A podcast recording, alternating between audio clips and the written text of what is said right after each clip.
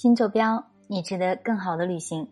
欢迎继续收听西藏历史系列节目。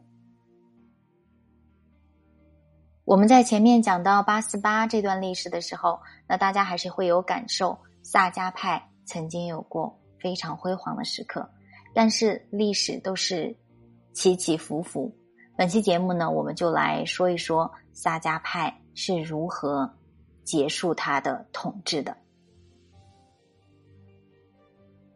当年随萨班一同前往凉州的，除了后来显赫至尊的帝师八思巴，还有一位恰那多吉。他比八思巴小四岁。恰那多吉在内地生活了十八年，这期间他学习蒙古语，并且娶了韩王阔端的公主莫卡顿为妻，后来被封为白兰王。对于整个吐蕃以及萨迦派来说，受封为王的官爵，恰那多吉是最早的。一二六三年，恰那多吉被忽必烈任命为西藏首席行政官员，返回西藏萨迦寺主持行政事务。因为蒙古公主没有生孩子，恰那多吉后来又娶了夏鲁万户的女儿堪卓本为妻。但是婚后不久，恰那多吉就于一二六七年暴卒，年仅二十九岁。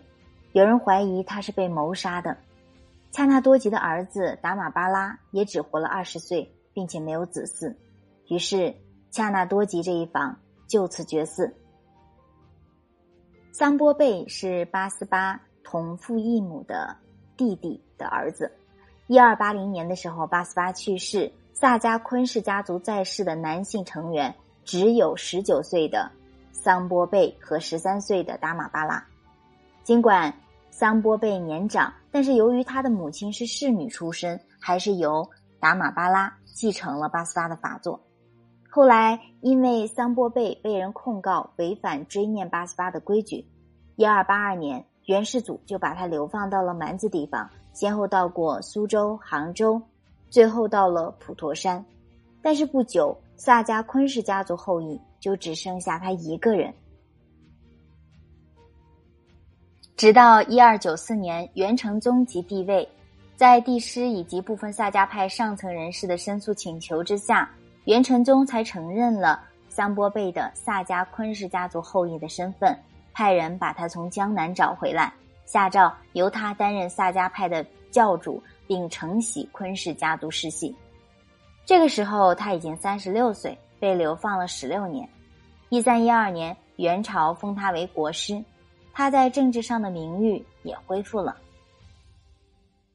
桑波贝原来在南方已经娶有汉族妻子，在皇帝任命他繁衍后裔以后，又娶了六位妻子，他们为他生了许多儿女。他担任萨迦寺法座十九年，于六十三岁时去世。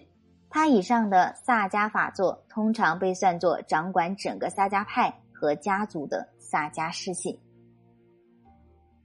在忽必烈去世之后，元朝皇帝依旧对西藏佛教大家的。奉崇，萨迦派仍然极受尊崇，但是这时候的萨迦派已经过了全盛时期，开始走向衰落。一三二四年，桑波贝之子帝师贡嘎洛追把他的异母朱棣分为了四个拉章。拉章原来是指西藏宗教领袖的住所，后来演变为宗教领袖办理政教事务的机构。萨迦细托拉章。仁钦刚拉章、拉康拉章和都阙拉章，四个拉章又各自繁衍，子孙相继，后嗣很多。各个拉章的权势几乎相等，不相上下。因此，此后萨迦昆氏家族除了少数几人潜心学习佛教之外，其他的都忙着扩大自己的势力和财富，相互之间的怨恨也越来越大。萨迦本钦与郎钦等官员也倾向和亲近某个拉章。形成派别，乌斯藏的一些万户长也谋求私利，打击异己，引起整个西藏的动荡不安。同时，由于百姓的税赋和劳役越来越重，怨声不断，使得萨迦巴的名声和威望逐渐衰落。四个拉章间的权势逐渐趋于不平衡，以拉康拉章和都阙拉章的势力最大。这种情况很快导致了萨迦派内部的分裂和兄弟间的杀戮。到了元朝末代皇帝顺帝在位时，萨迦派已经急剧衰落，不再有控制西藏地方的力量了。与此同时，帕竹万户在万户长降曲坚赞的经略下日益强盛。元顺帝赐给了降曲坚赞万户银印和金册玉符等。一三五七年，降曲坚赞派人到朝廷奏请，皇帝赐给他大司徒的名号、诏书和玉印，开始了帕竹地西对西藏的统治。至此呢，萨迦巴的统治就彻底终结了。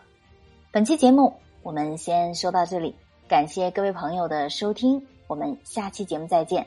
想要了解更多旅行内容的朋友，也可以添加小助手的微信，新坐标拼音首字母二二幺八 xzb 二二幺八，加入我们的听友群，一起相约路上。